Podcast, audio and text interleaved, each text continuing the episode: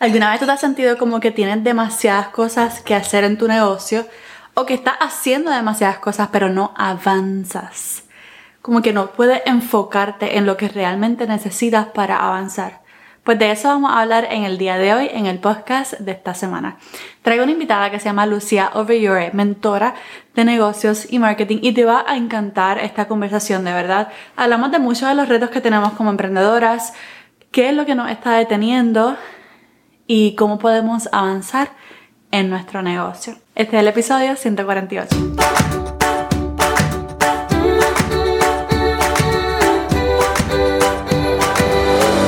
Este es el podcast de la mamita emprendedora. Mi nombre es Jessica Nieves.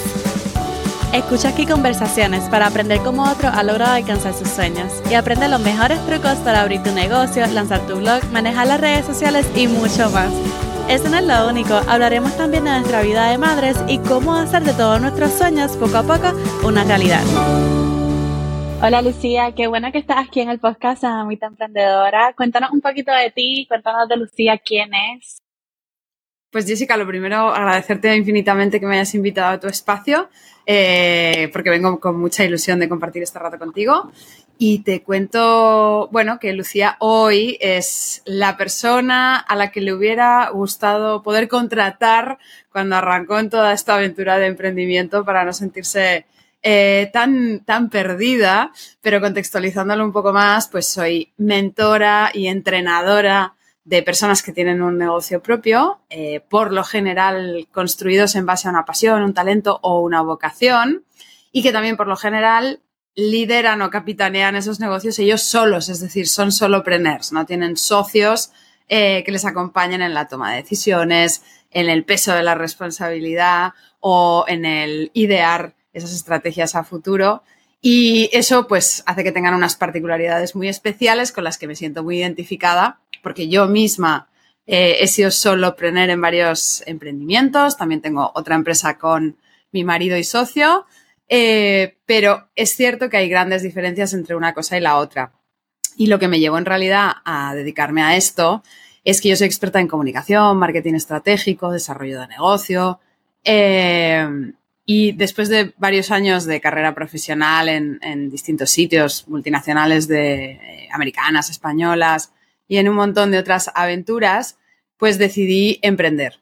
Y mm. decidí emprender en un negocio que luego, si quieres, eh, entramos más en detalle, que no tenía nada que ver con esto y que después de dos años decidí cerrar. Y dije, bueno, vamos a ir al core de lo que tú sabes hacer muy bien, que es esto del marketing. Pero elegí trabajar con emprendedores, Jessica. Y ahí me di cuenta de que las mejores estrategias de marketing, de ventas, de desarrollo del negocio, no terminan de funcionar cuando el emprendedor que está al cargo de ese negocio pues no tiene las cosas demasiado claras. Así que pues empecé a aderezar todo eso de la estrategia del marketing, de las ventas, de la comunicación, con muchas pinceladas de mentalidad emprendedora, sistemas que nos hacen la vida más fácil, entrenar mm. ese mindset, ¿no? Tan importante para que podamos alcanzar esos sueños que tenemos cuando creamos un negocio propio. Me encanta. Y dijiste de varios emprendimientos. ¿Nos puedes contar un poquito de cuál fue quizás tu, tu primer emprendimiento, tu primer negocio y qué negocio tienes ahora? Pues mi primer negocio eh, fue un negocio que construí en base a una serie de cosas que yo identifiqué que sabía hacer muy bien, como era encontrar eh, mercancía, eh, complementos de moda, bisutería y demás en China en cantidades razonables. Yo había estado viviendo ahí y sabía hacer eso. Eh, sabía mm. construir colecciones, sabía vender online, sabía construir un e-commerce, sabía buscar tráfico que estuviera interesado en esos productos. Es decir, que construí un negocio en base a lo que yo creí que sabía hacer y encajaba con el mercado. ¿Sí? Y construí algo que funcionaba, era mi propia marca, vendía al por mayor, vendía al menor em, y tiraba. Lo que pasa es que ese negocio arrasó con todas las otras esferas de mi vida. Y entonces dejé de quedar con mis amigos, dejé de cuidarme, dejé de eh, cuidarme yo, ¿no? De descansar, dejé de disfrutar de la vida, era todo por el negocio, todo por el negocio, todo por el negocio. Y un día, pues eh, mi única vía de escape era salir a correr salía a correr, eso sí que no lo perdonaba, todos los días demasiados kilómetros y no descansaba nunca. Y un día me lesioné. Y al lesionarme y ver que me, la única vía de escape que me quedaba se, se vino abajo, pues ahí empecé a vivir un proceso de empezar a darme cuenta de que a lo mejor había construido un negocio en base a cosas que respondían a inquietudes de otros, pero que a mí personalmente no me hacía feliz. Y era un negocio que funcionaba, ¿no? O sea, que teóricamente el check de esto funciona mm. eh, o el éxito según otros lo había más o menos alcanzado. Y de ese primer negocio, como te decía antes, empecé a ayudar a emprendedores y de ahí pivoté hacia lo que a hoy me dedico principalmente, que es como eh, comentábamos antes, pues a dar ese soporte, a ser esa persona que acompaña, empuja y coge de la mano eh, y, propone atajos a personas que tienen un negocio propio. Y por otro lado, tengo otro negocio con mi marido de algo que no tiene nada que ver, que es una academia de formación online en biomecánica ciclista, que viene a ser un proyecto spin-off de lo que él sabe hacer muy bien con lo que yo sé hacer muy bien y lo hemos juntado y hemos creado un negocio próspero que es una maravilla. Qué chévere. Me encanta eso que dijiste de, o sea, tenías como una shop online. Sí, ¿verdad? O, como una boutique. Correcto. Eso se llamaba Lulibu Boutique. Ok. ¿Y vendías bisutería y ropa, los dos? Vendía bisutería y complementos de moda, es decir, accesorios, eh, gorras, bufandas, bolsos, monederos. Chévere. Me gusta como dijiste que muchas veces eh, buscamos un modelo de negocio que atienda las necesidades de, de, un grupo específico, pero tu pasión no está ahí. Y entonces, Absolutamente. cuán importante también es como que tener esta combinación. Como que yo lo veo como un diagrama de Ben, ¿verdad? Que es como que algo que sí, ¿verdad? Tenga eh, la gente necesidad de ese negocio, pero que también como que te apasione y, que te, permita vivir. ¿No? Que, te, permita vivir de ello dignamente, la vida que tú quieres para ti, que financie la vida que tú quieres para ti, para la gente a la que quieres. De hecho, eh, este fue mi gran struggle, ¿no? Mi, mi, mi, gran reto que yo tenía por delante y lo que descubrí cuando cerré ese primer negocio, Jessica, fue que precisamente eh, una persona me dijo de estas frases que de repente las escuchas en el momento adecuado eh, y te cambia toda la manera que tienes de ver el mundo, que fue, no hay viento bueno si no sabes a qué puerto te diriges. Y ahí me di cuenta de que lo que me pasaba era precisamente esto, que yo no sabía qué era lo que yo quería para mí. Había construido un negocio en base a lo que parecía que tenía sentido, sin rascar hacia adentro en el qué es lo que yo necesitaba para sentirme valiosa, útil, talentosa, ¿no? El utilizar los talentos de verdad que uno tiene para, para ejercitar una profesión que te llena.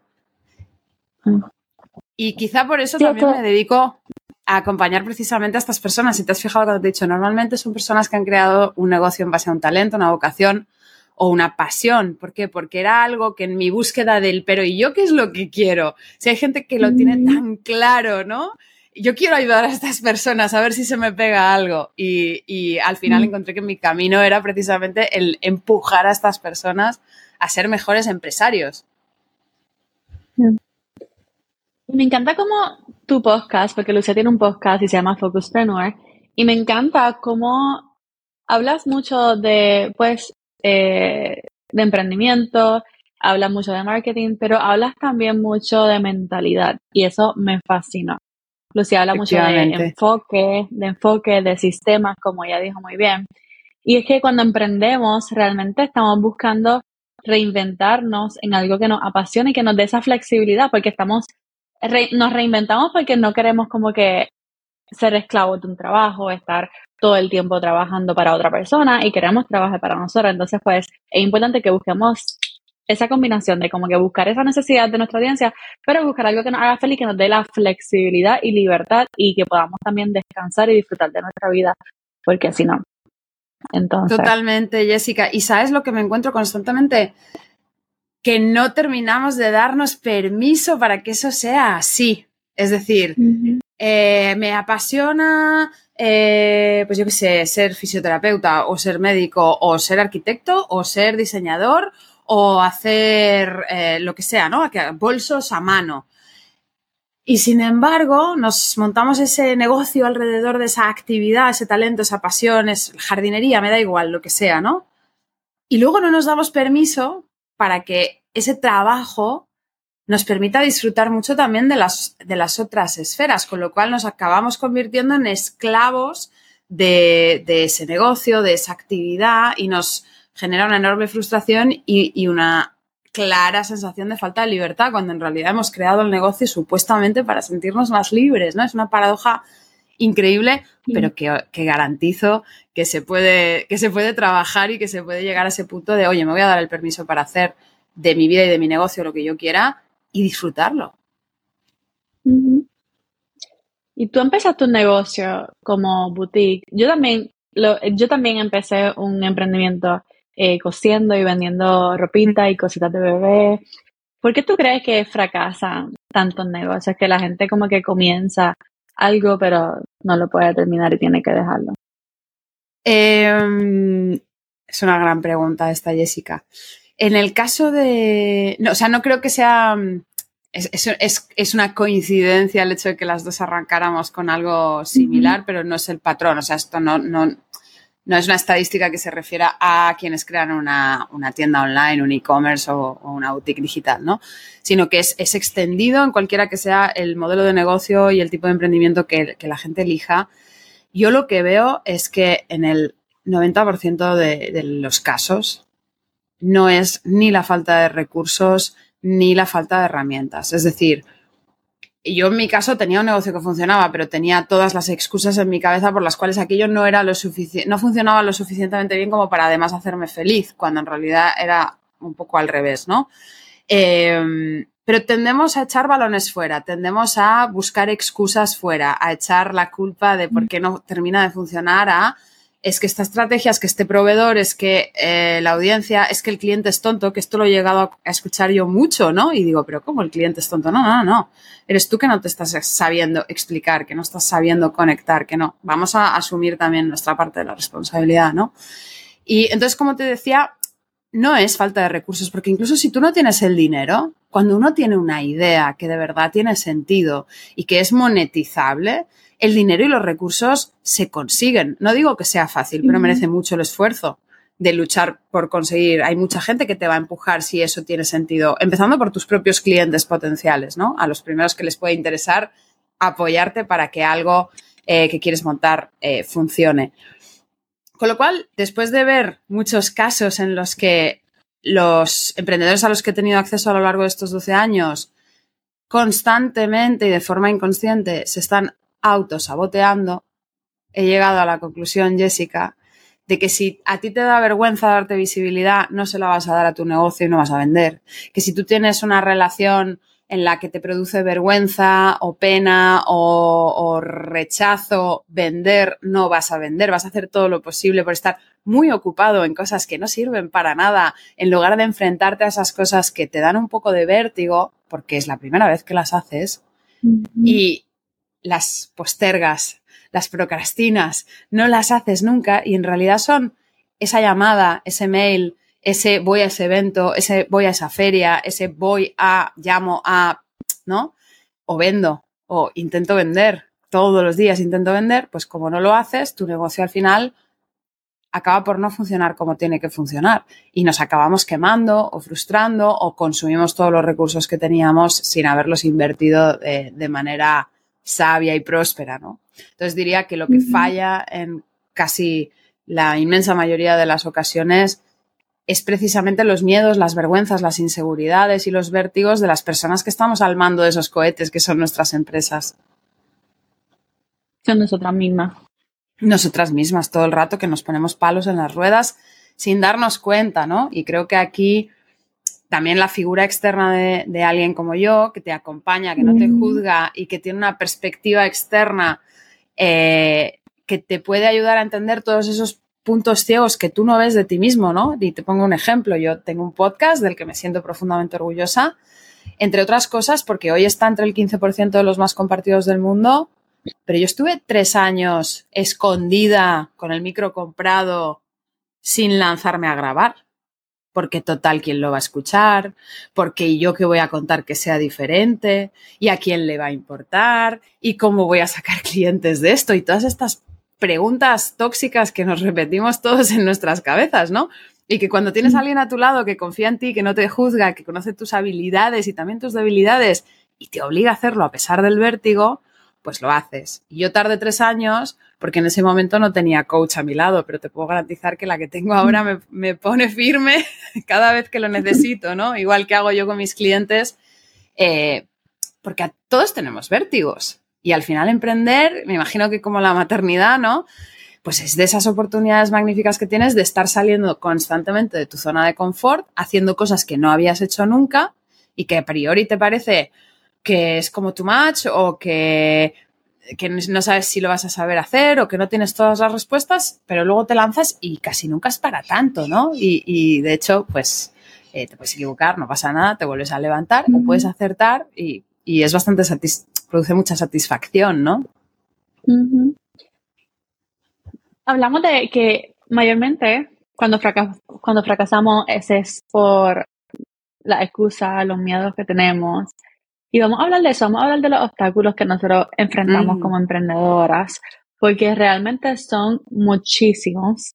Pero, ¿cuáles serían esos tres que tú ves más comunes en estas personas que son solopreneurs? O sea, que estamos emprendiendo solas por ahora, que tenemos todos los sombreros. Bueno, es que lo de ser hombre o mujer orquesta y tener todos los sombreros y tener que desempeñar todos los roles de cualquier corporación, porque aunque estés tú sola al volante y al mando de tu nave, eh, tú eres el departamento de ventas, eres el departamento de finanzas, eres el departamento de marketing, eres la señora que levanta la persiana, la que coge el teléfono, la que barre, ¿no? O sea, eres el, la que va a buscar los pedidos, la que los prepara, las que... Es una locura. Entonces, en ese, eh, precisamente, en ese conjunto de seres que nos habitan y que, y que nos secuestran, porque es un poco como la niña del exorcista, que van pasando por ti roles y muchos de ellos te sientes hasta poseída, ¿no? Por un, por un ser que no, que, no, que no reconoces demasiado creo que aquí está el primer eh, gran reto. Hablemos más bien de retos que de obstáculos. Ya sabes, Jessica, que a mí me gusta eh, confrontar el futuro desde, la, desde el positivismo, ¿no? Y desde esa actitud que nos impulsa en lugar de, lastrarnos o echarnos hacia, hacia abajo.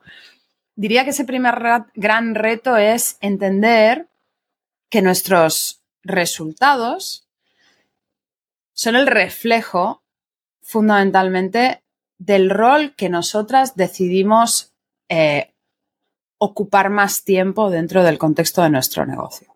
Es decir, que si tú te dedicas la mayor parte del tiempo a tareas de bajo impacto hacia tus objetivos, es decir, vamos a poner las ventas como el objetivo neutral y final de, los negocios, porque para eso es un negocio y no es una organización sin ánimo de lucro u otro tipo de, de institución o de proyecto, ¿no?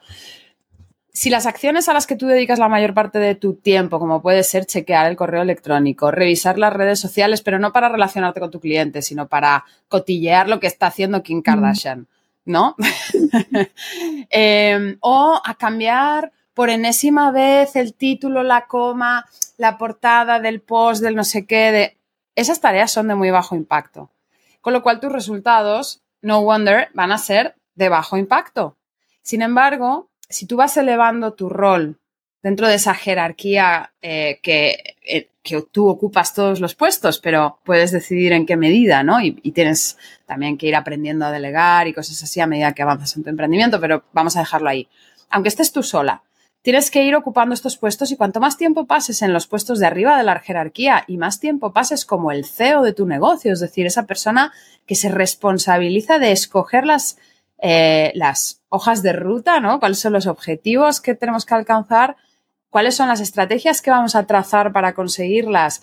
Y los recursos que necesitamos, porque los tiene que garantizar también esa persona para que la ejecución de eso se dé, pues es el primer gran reto al que yo creo que nos tenemos que, que hacer frente, ¿no? El ser el CEO de nuestros negocios y pasar el máximo tiempo posible como los CEOs de nuestros negocios.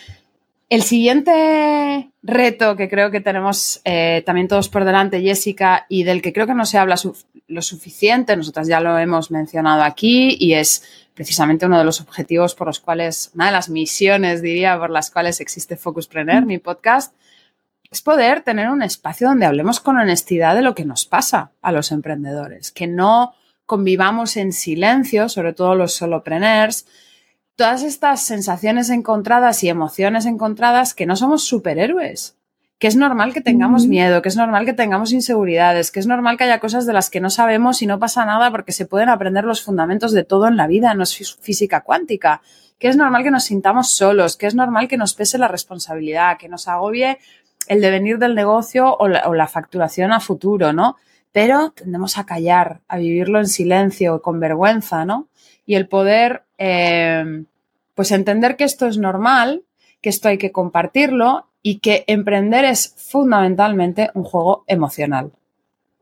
Y que si aprendes a dominarlo, si entrenas tu mente para jugar a este juego y además divertirte, porque es, es divertidísimo tener un negocio propio. Pero hay que aceptarlo, que esto es así, y hay que coger el toro por los cuernos y hay que dedicar tiempo a desarrollarnos nosotros, a crecer nosotros, a salir constantemente de nuestra zona de confort, a atrevernos a hacer cosas eh, que igual por nosotros no las haríamos, pero por nuestro negocio sí. Y esto pues nos hace avanzar, nos hace crecer, nos hace expandirnos, nos hace sentirnos mejor, crecer como individuos, ¿no? Y diría que ese es el segundo gran reto, despertarnos a que esto no va de hackear al algoritmo de Instagram que sí, que puede ser que si tú tienes una estrategia de redes en marcha en Instagram y demás, necesites entender cómo funciona, pero que emprender no va de eso, va de hackear tu mente, permíteme la, alianza fácil eh, lingüística. Y el último reto, eh, probablemente en otros eh, podcasts haya dicho otras cosas, en otras entrevistas, cuando me han preguntado cosas parecidas, pero dado que tu podcast entiendo que se dirige fundamentalmente a mujeres emprendedoras, creo que las mujeres tenemos el reto también de definir el emprendimiento en femenino cada una de nosotras en nuestros propios términos, a, todas las personas a las que tengo acceso que tienen un negocio propio, les invito a hacerlo, ¿no? A definir éxito en tus propios términos, a definir tu emprendimiento en tus propios términos, que si para ti lo importante es poder ir a buscar a tus niños al cole, tu negocio tiene que estar organizado y estructurado de tal manera que eso pueda ser, que si tú lo que quieres es entrenar 20 horas a la semana también, y que si tú lo que quieres es ganar dinero eh, hasta que no puedas contarlo, hasta que se convierta en algo incontable, también me parece lícito, me parece fenomenal y está muy bien, ¿no? Pero que lo que sirve para unos no sirve para otros. Y aquí creo que las mujeres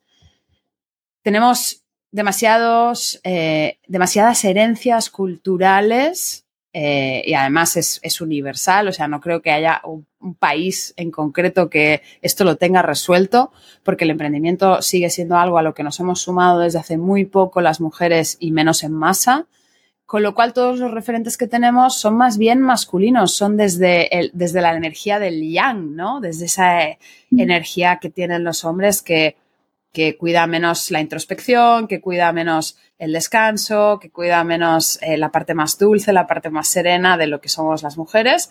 Y, creo que ese es un reto que es individual y es al mismo tiempo colectivo. No sé tú si estás de acuerdo con esto, Jessica. Sí, yo creo que sí, con los tres. O sea, que nos veamos como la CEO, como las CEOs de nuestro negocio. Entender que no somos superhéroes y que podamos eh, definir el éxito o nuestro negocio en nuestros propios términos, dependiendo de, de las responsabilidades que tengamos, como mujer o como mamá o, o todo, ¿verdad? Como, como llevemos nuestra vida para que podamos también ser exitosas. Es también como no compararnos con otras, porque otras personas no van a tener tu misma vida y van a llevar su negocio de a lo mejor una manera distinta de lo que tú de lo que tú lo haces y eso está bien. Totalmente. So, me encanta. Entonces, hablando de todos esos retos, ¿cómo realmente le ponemos el foco, ya que eres la focuspreneur, cómo le ponemos el foco a lo que de verdad necesita nuestro negocio para avanzar? Y me encanta este tema realmente porque yo especialmente cuando yo decidí emprender con, con realmente mis servicios y, y como creadora de contenido, a mí me encantó todo, todo, es que a mí me encanta todo y yo tiré muchísimos productos, o sea, yo creé como de 3 a 5 productos por año. Y estoy hablando de cursos, talleres, me fui emocionada. Así que sé lo que es emocionarse y luego abrumarse por todo lo que está haciendo y no avanzar realmente. So, ¿cómo podemos ponerle como que ese foco a lo que realmente necesitamos para avanzar, to move forward? Pues este es el kit de la cuestión, Jessica. Mira, antes tú estabas explicando, ¿no? Cuando has hecho el resumen de los retos que, tenemos por delante, el hacer ese pacto con tu realidad, ¿no? Oye, si eres mamá, pues tu emprendimiento no puede ser el emprendimiento de alguien que tiene, mm, no sé, otras circunstancias, ¿no? Em, creo que la, primera, la primera pista para poner el foco en lo que de verdad necesitamos en nuestros negocios en cada momento es un pacto con la realidad de en qué fase de desarrollo está tu negocio. Porque cuando uno arranca, lo primero que tiene que hacer es validar, validar todas esas presunciones o asunciones que tiene en su cabeza sobre algo que teóricamente piensa que es interesante para otros. Pero cuando uno arranca, estamos jugando a probar y a modular esa idea que hemos tenido en función del feedback que nos devuelve nuestro cliente, que es lo que le da sentido a todo esto, ¿no?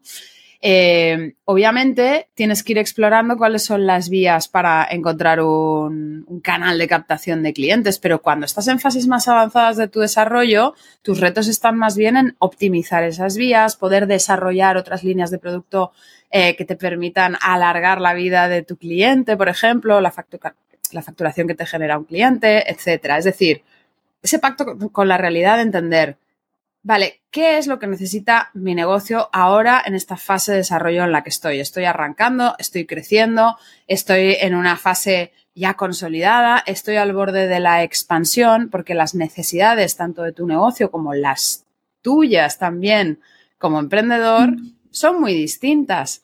¿No? Entonces, si tú necesitas prepararte para poder vencer el miedo a vender, por ejemplo, pues probablemente esto es en las primeras fases de tu emprendimiento. Si lo que estás en una fase de crecimiento exponencial, te vas a tener que dar mucha visibilidad. Entonces, quizá tú también te vas a tener que trabajar esa visibilidad. Entonces, diría, lo que le funciona a quien tú miras que te saca 10 años de ventaja, es lo que te funcionará a ti más adelante. No, no trates de emular todas esas estrategias que ves, aunque te parezcan súper apetecibles. Mira a ver qué es lo que de verdad en este momento reclama eh, tu atención.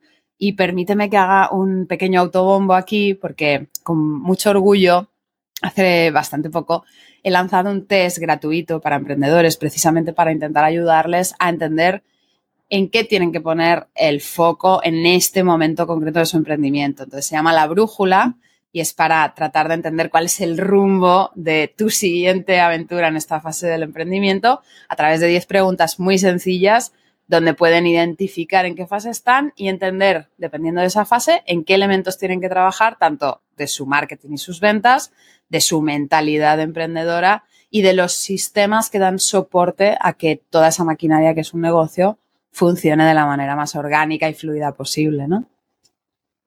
Perfecto. ¿Tienes un enlace para un enlace fácil para, para ese? Te dejaré un enlace muy fácil que creo que es luciaorviller.com barra test la brújula, pero te lo, te lo mandaré seguro para que lo dejes en la descripción y puedan simplemente hacer clic. Perfecto, va a estar entonces en la descripción. Entonces vamos a hablar un poquito de marketing como tal. ¿Cómo, Super el marketing ayuda a nuestra calidad de vida como emprendedores? Me encanta que me hagas esta pregunta. Eh, la primera vez que, porque, porque es, una pregunta con trampa, ¿no? ¿Cómo nos ayuda a mejorar la calidad de vida como emprendedores esto del marketing? Es una idea que, me trasladó mi marido. Eh, y un día, después de ya tiempo conociéndonos, trabajando juntos y todo, me dice, ¿realmente? Es que esto, tú lo que haces es trabajar en, la empresa a partir de la mentalidad del individuo y utilizas el marketing para que la calidad de ese individuo de vida mejore. Y digo, pues tienes toda la razón del mundo, lo hago un poco al revés, ¿no? ¿Por qué? Porque cuando tú entiendes los fundamentos del marketing y te das cuenta de que no es demasiado complicado, que esto se trata de poner un producto o un servicio en el mercado que atraiga a las personas que tenga que atraer, las enamore, las sirvas con, eh, que se deleiten, ¿no? Y que estén, que estén contentas y tal. Eh, claro, si lo, si lo comprendes bien, si entiendes lo que te corresponde hacer en cada una de estas fases, si estás al servicio de tu cliente, si tu cliente está satisfecho con esa mejora, esa transformación en su vida que ha provocado eso que tú proporcionas, eh, se lo cuentan a otros clientes y entonces tú empiezas a ver que, que en tu empresa se generan ventas, hay facturación, vas bien, ¿no? Con lo cual, si las cosas te van bien, es el momento en el que puedes organizar y dejas de sobrevivir, ¿no? Que es una fase que se hace muy larga, es como cruzar el desierto. Hay una fase que no nos podemos saltar en cualquier emprendimiento, que es la fase de supervivencia, ¿vale? Ya he arrancado, he validado, pero ahora necesito tener un negocio rentable de verdad. Y ahí parece que vas con una gotita de agua por el desierto, pero eso se tiene que acabar en un momento dado, ¿no? Entonces, el marketing es lo que te ayuda a que esa travesía por el desierto por fin un día acabe, porque pones una serie de sistemas en marcha, has encontrado una serie de canales, has probado determinadas fórmulas, sabes más o menos cómo captar clientes y esto hace que tú tengas la garantía de que, de que hay clientes que quieren trabajar contigo, puedes recuperar una parte de tu tiempo y de tu espacio personal para otras esferas de tu vida, ¿no? Eh, obviamente con la nevera llena se piensa muchísimo mejor, también tienes más músculo financiero para poder contratar recursos externos, ¿no? O para poder invertir en ti también, para comprar programas, para comprar cursos, para contratar profesionales que te ayuden. Con lo cual, soy una firme defensora de que el marketing mejora nuestra calidad de vida como emprendedores porque nos permite vender y vender significa poder disfrutar más de la vida al fin y al cabo. Sí. Y me encanta cómo hablaste de, de invertir y específicamente estábamos hablando de los obstáculos ahorita y hablábamos de que tenemos tantas cosas que queremos hacer y muchas veces también tenemos los obstáculos de la excusa, los miedos que no lo vemos desde afuera. Hmm. Y ahí es que puede venir brutal la ayuda de un mentor y el decidir nosotros invertir en un mentor o en un coach también como se le dice, nos ayuda a avanzar porque como tú dijiste, el coach o el mentor lo ve desde afuera, ellos ven más el cuadro completo, qué es lo que está faltando, qué es lo que realmente sí estás haciendo bien, pero estás, mira, con tu, con tu miedo, ¿verdad? Con tus excusas y los mentores te ayudan en ese proceso. So, cuéntanos un poquito porque sé que eres mentora, ¿cómo ayuda realmente la ayuda de, de la figura de un mentor en el emprendimiento? Porque yo sé que esta, estos servicios de mentoría y de coaching, de todo, life coach, fitness coach, business coach, eh, marketing coach, últimamente como que desde los últimos cinco años eso ha sido un boom bien brutal.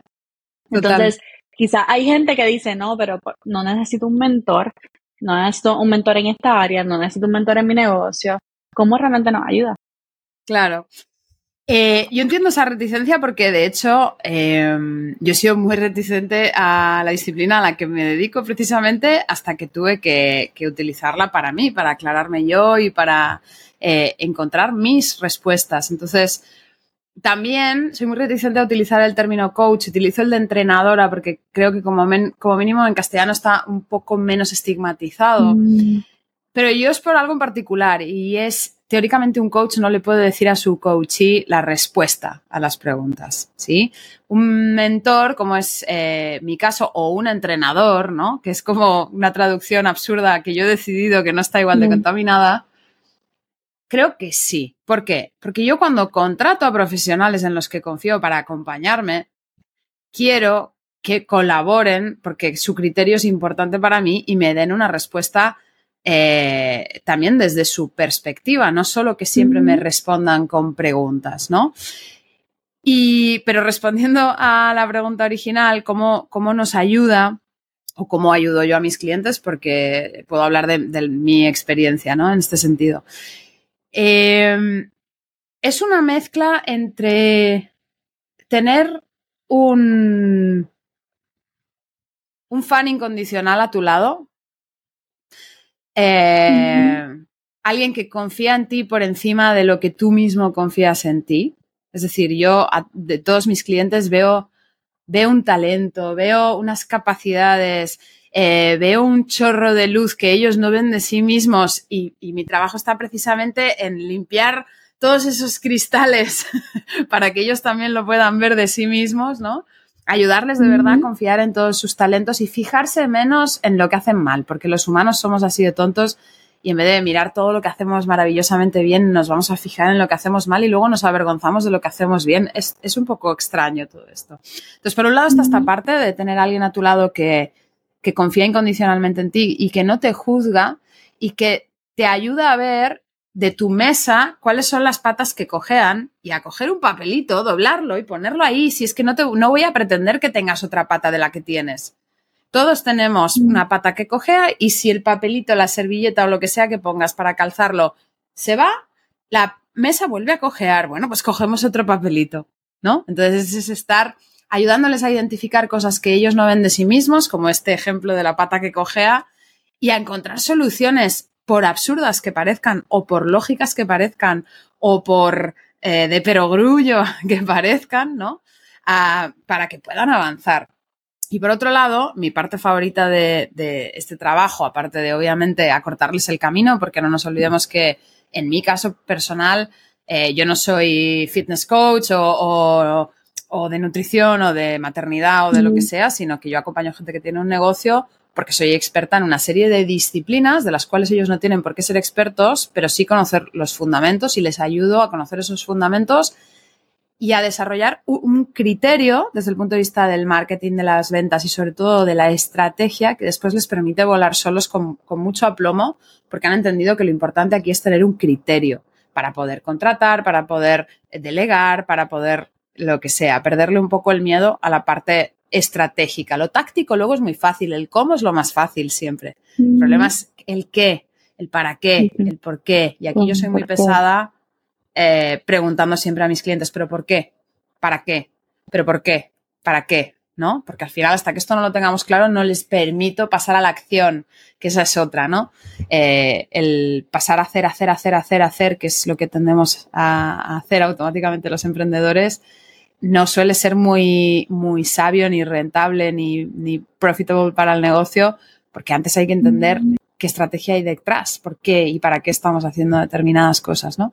Y por último, la parte favorita mía es el, pues esto, todos tenemos cosas que nos, que nos gustan, que nos apetecen, que nos atraen y pero al mismo tiempo nos producen un vértigo espantoso y además de ayudarles a trabajar el, e, esos vértigos, esos porqués de esos vértigos, hay un momento dado en el que estamos ahí al borde del abismo juntos y yo les empujo y les cojo la mano y salto con ellos.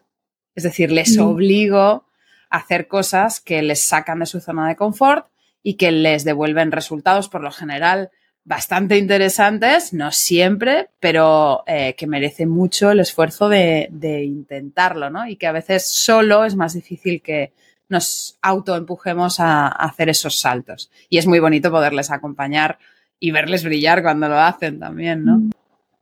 Sí. Y si, y si tú nunca has tenido un mentor, realmente te recomiendo que que busque ese mentor, esa persona referente para ti en cualquier tema. Hoy en día hay, hay expertos en muchísimos temas que te pueden ayudar a mejorar distintas áreas de tu vida o de tu negocio. Muchas veces esa oportunidad también se da grupal, ¿verdad, Lucía? Que podemos tener un mentor a un grupo y muchas veces sale eh, más económico de esa forma. O también muchos, muchos mentores tienen sus servicios individuales como me imagino que Lucía, como yo también los tengo. Así que definitivamente, como que si no has buscado un mentor para avanzar en, tu negocio, te recomendamos que, comiences a hacerlo, buscar a esa persona que sea referente en ese tema. Totalmente. Yo tengo mentores en muchas de las esferas de mi vida, ¿eh? es bastante, bastante increíble, pero realmente consigues, consigues ganar mucho tiempo, Jessica. Creo, que, creo que el gran resumen de para qué sirve un mentor, ¿no? Es consíguelo y más rápido. Es garantiza, ¿no? Comprométete con que de verdad quieres conseguir eso y, cuando pagas a alguien te comprometes mucho más. Esto es así. Sí, es que mucha gente le gustan las cosas gratis, pero entonces no se comprometen o lo toman como, tú sabes, como que pues está ahí, está gratis, pero cuando tú inviertes en ti, tú dices, lo tengo que hacer. Como que tengo que, que realmente, como le decimos acá, meter mano porque pagué por esto. Totalmente. Y, en serio. Y el mensaje que te mandas a ti misma y que le mandas también al universo, y esto no es una cosa de misterio ni de eh, turbante en la cabeza, ¿no? Sino que realmente son vibraciones y son energías. Tú estás confiando en ti. Cuando tú inviertes, hay una cosa que a mí me pasa y te lo juro que no es magia. Yo cada vez que me compro un programa eh, de cualquier tipo, grupal, en presencial, online, individual, eh, estoy invirtiendo en mí y ese dinero vuelve siempre y vuelve siempre multiplicado. ¿Por qué? Porque yo estoy aceptando que soy el mayor activo de mi negocio y estoy invirtiendo ahí. Si tú no inviertes en ti, tu cliente, ¿cómo va a invertir en ti? Es un mensaje de confianza, ¿no? Y de, y, de, y de, compromiso y de responsabilidad y de profesionalismo. Y pues yo invito mucho, mucho, mucho. Y de entender, y de entender el valor que tiene lo, tu sueño y tu pasión y tu negocio. Que realmente por esto vale la pena. Vale la pena pagar, vale la pena invertir, vale la pena luchar. Absolutamente. Hay que buscar Me encanta. Lucía, vamos a conocerte un poquito más personal. Cuéntanos un dato curioso sobre ti, sobre Lucía. Ostras. bueno, te puedo contar un dato. Sí, mira, te voy a. Te voy a contar otra cosa, pero te voy a contar esta. Cuando cerré mi primer negocio, em, como te decía antes, la gran vía de escape que. La única vía de escape que yo sostuve en el tiempo fue salir a correr. Era el único pedacito que yo dejaba para mí, ¿no? Que era de, disfrute, que era para mí.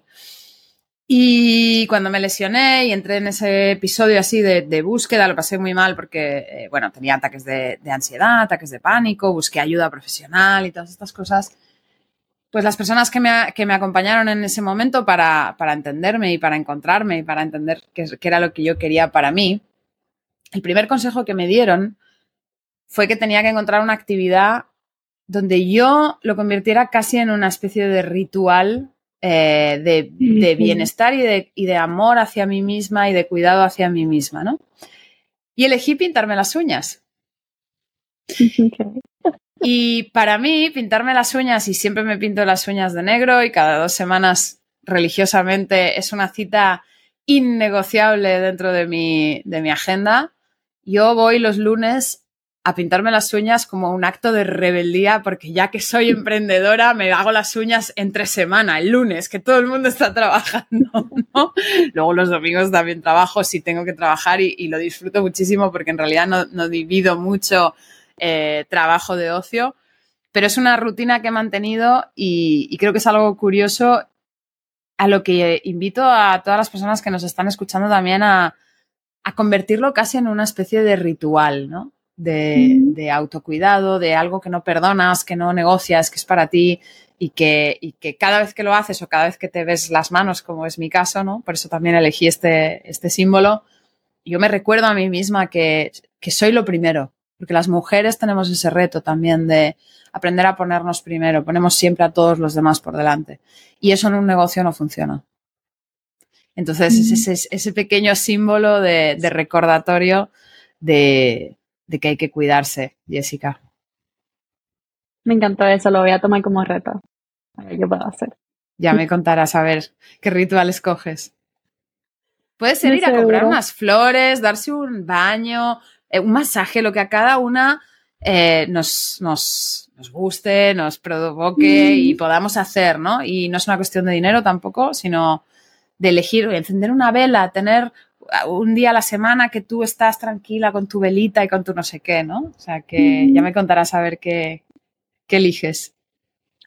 Sí, chévere. Bueno, me encantó, Lucía, tenerte aquí, conocerla en el podcast. Yo sé que a todas las que nos están escuchando también les encanta escucharte. Así que cuéntanos cómo y dónde podemos conectarnos contigo. Pues te cuento que he estado yo también súper a gusto. Jessica, muchas gracias de nuevo por, por invitarme creo que si nos están escuchando y creo que tienes también el canal de YouTube, ¿no? Es decir, que si nos están viendo, pues el primer sitio natural para continuar esta conversación conmigo sería en Focuspreneur Podcast.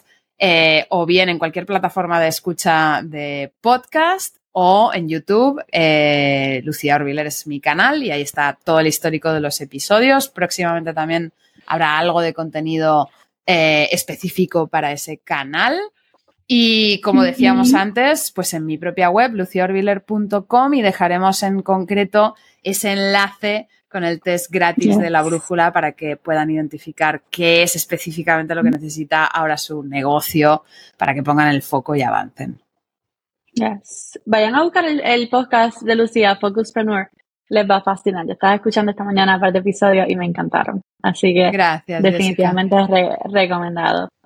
Gracias Lucía por estar aquí. Muchísimas gracias a ti Jessica, ha sido un placer.